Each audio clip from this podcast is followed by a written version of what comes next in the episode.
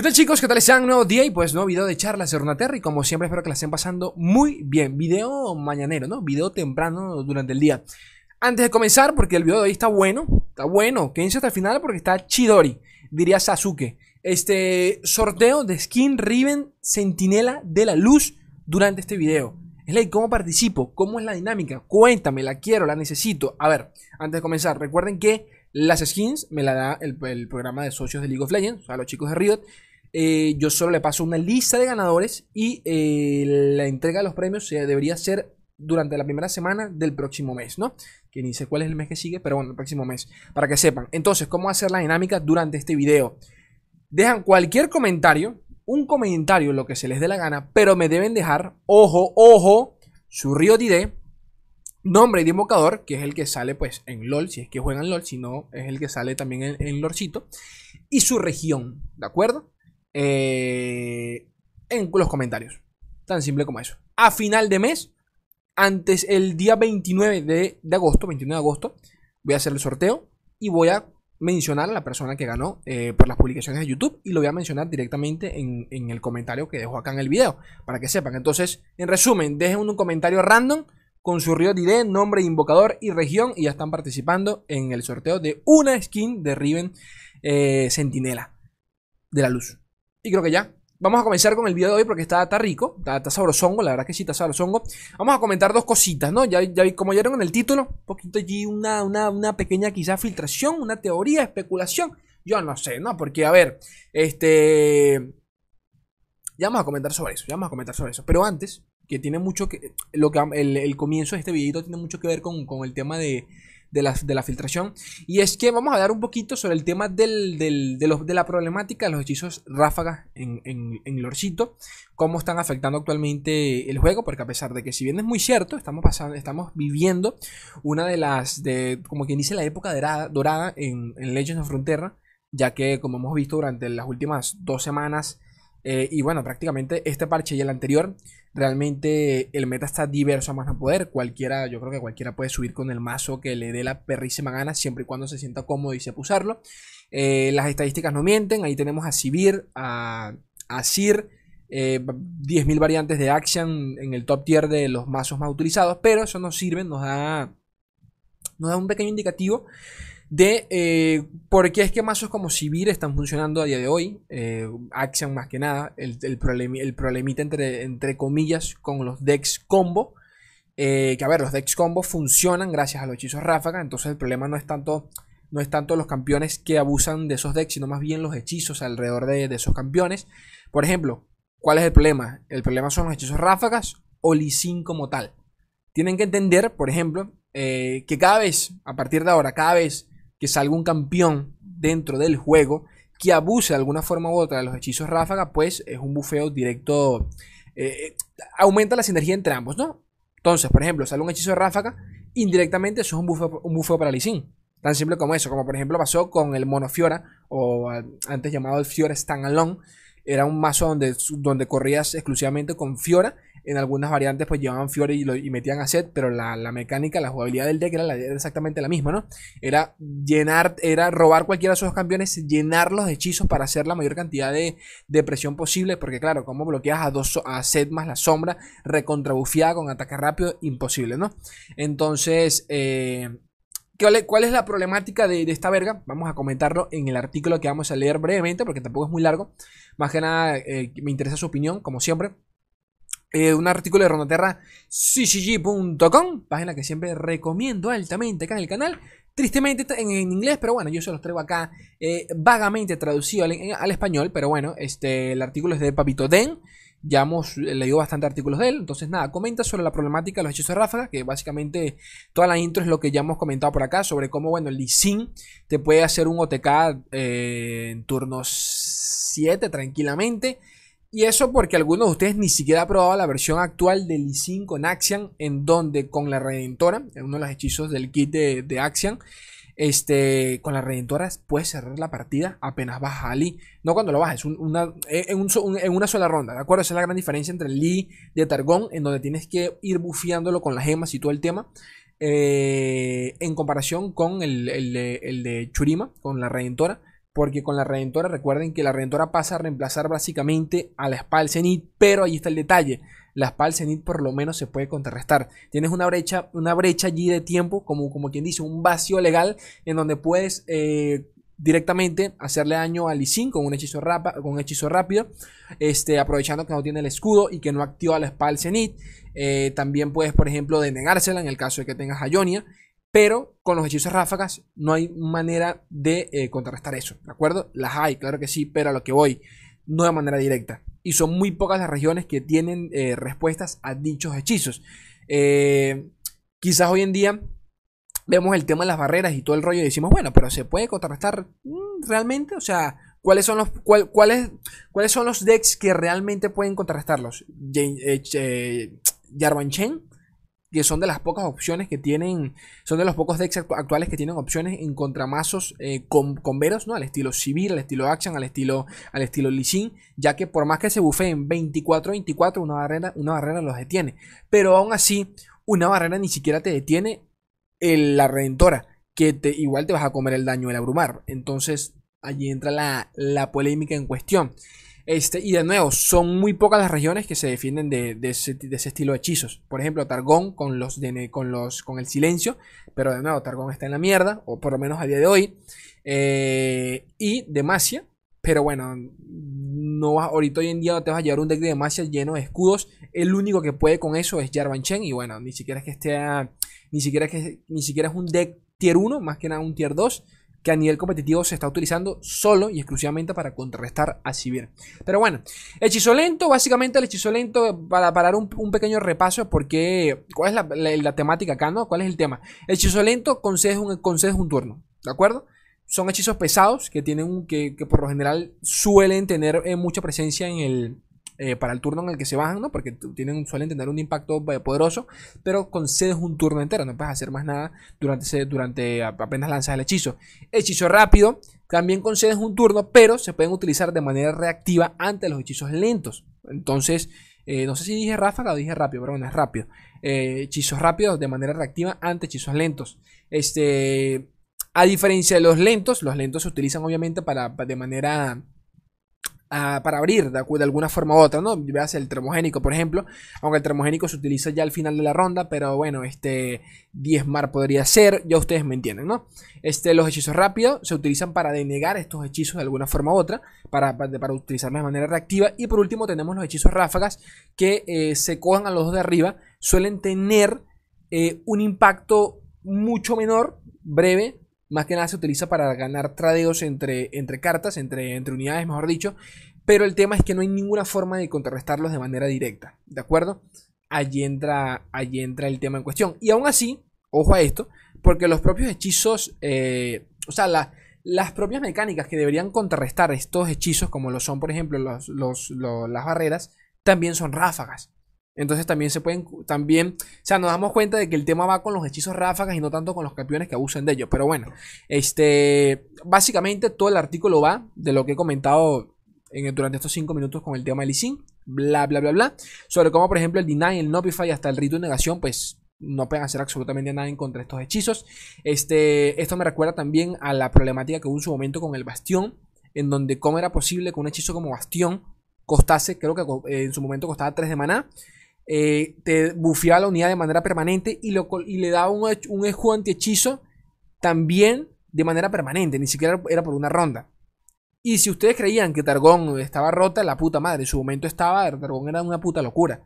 Tenía el silencio, coste 3 eh, y creaba otra copia cada vez que lo utilizabas y de paso tenías un hechizo como el bastión, que hoy en día el bastión sinceramente se nos hace pesado porque por 4 de maná está bien, te, sal, te salva una unidad y todo el tema, pero solo funciona en, ciertos decks muy, pero muy converos y decks lentos al estilo Lee Pero antes se utilizaba en cualquier versión de que tú llevases con Targón, metías un bastión porque es que estaba demasiado bueno el hechizo.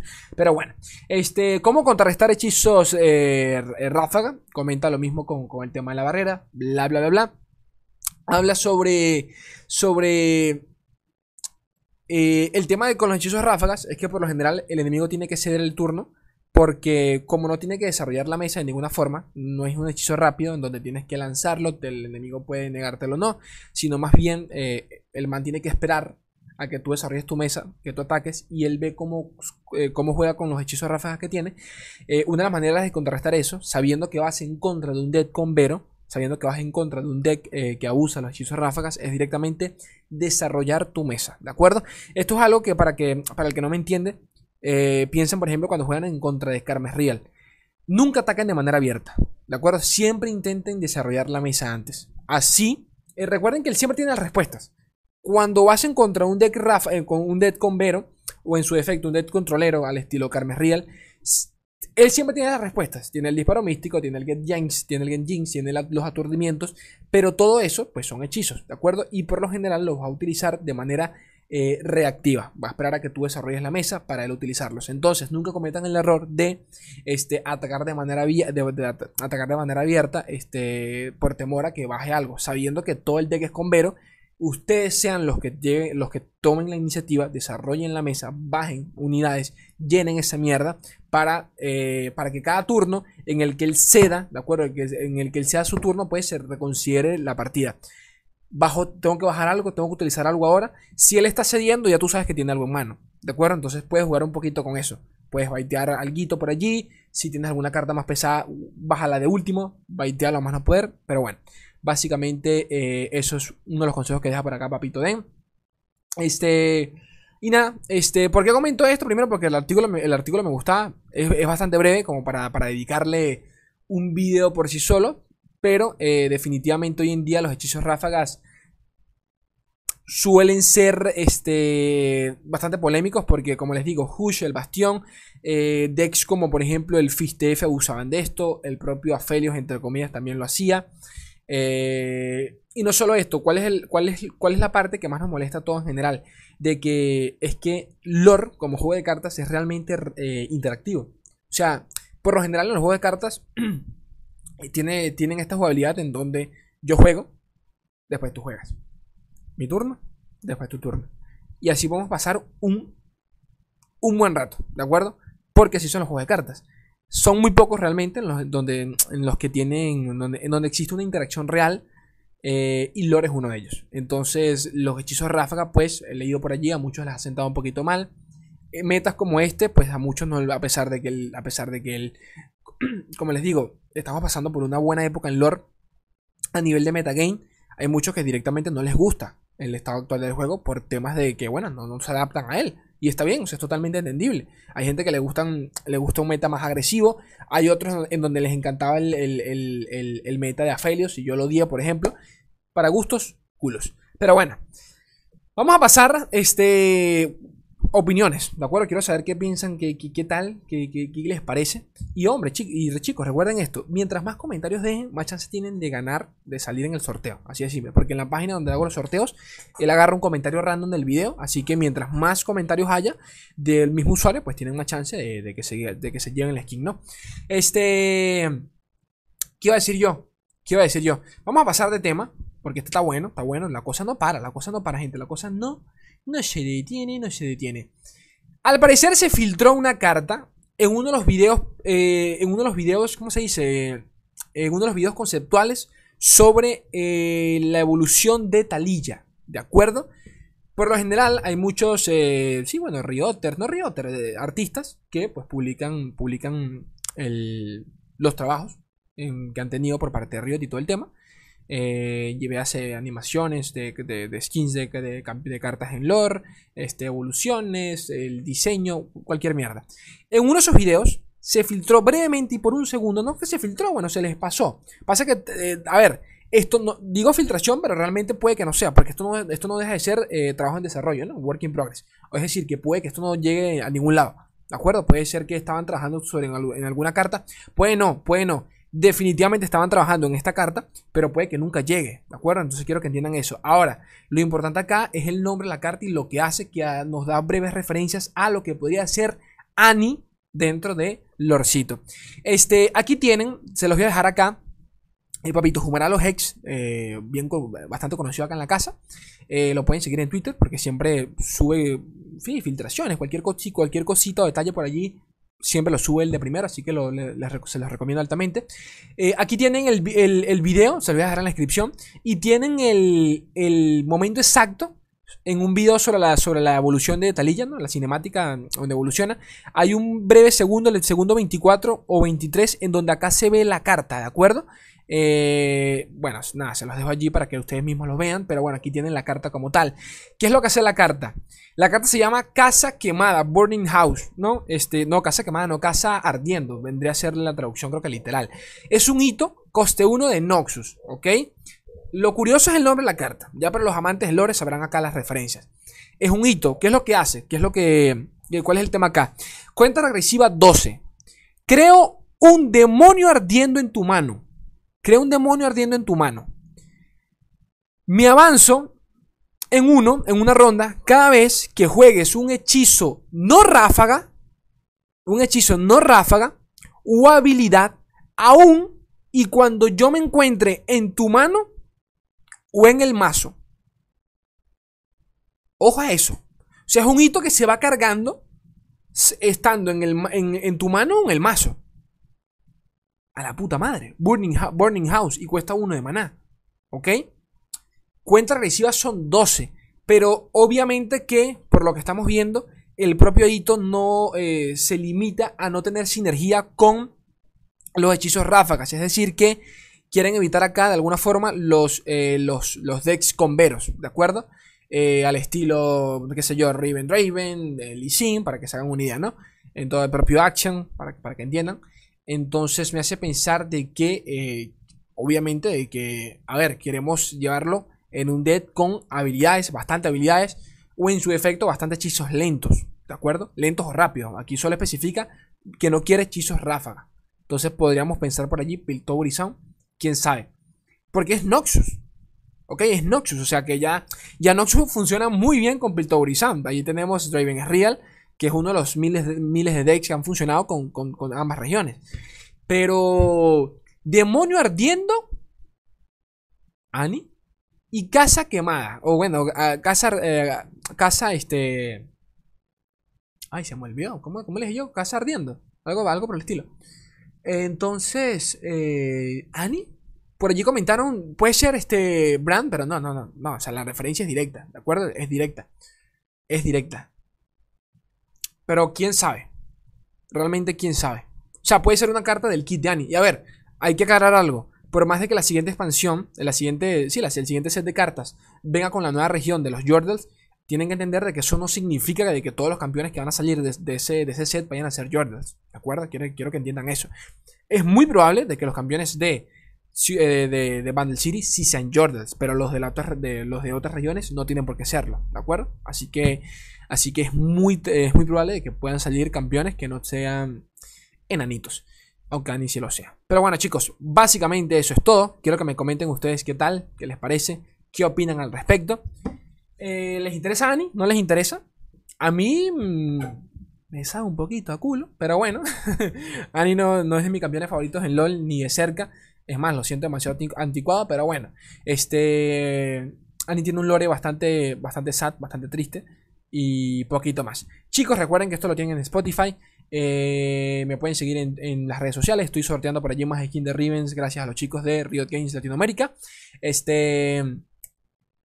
Apóyenme en Patreon. ¿De acuerdo? Un dolarcito. Y colaboran acá en la casa. Ah, yo estaría totalmente agradecido. Y bueno, chicos, yo los quiero un mundo y la mitad de otro. Un beso enorme. Adiós.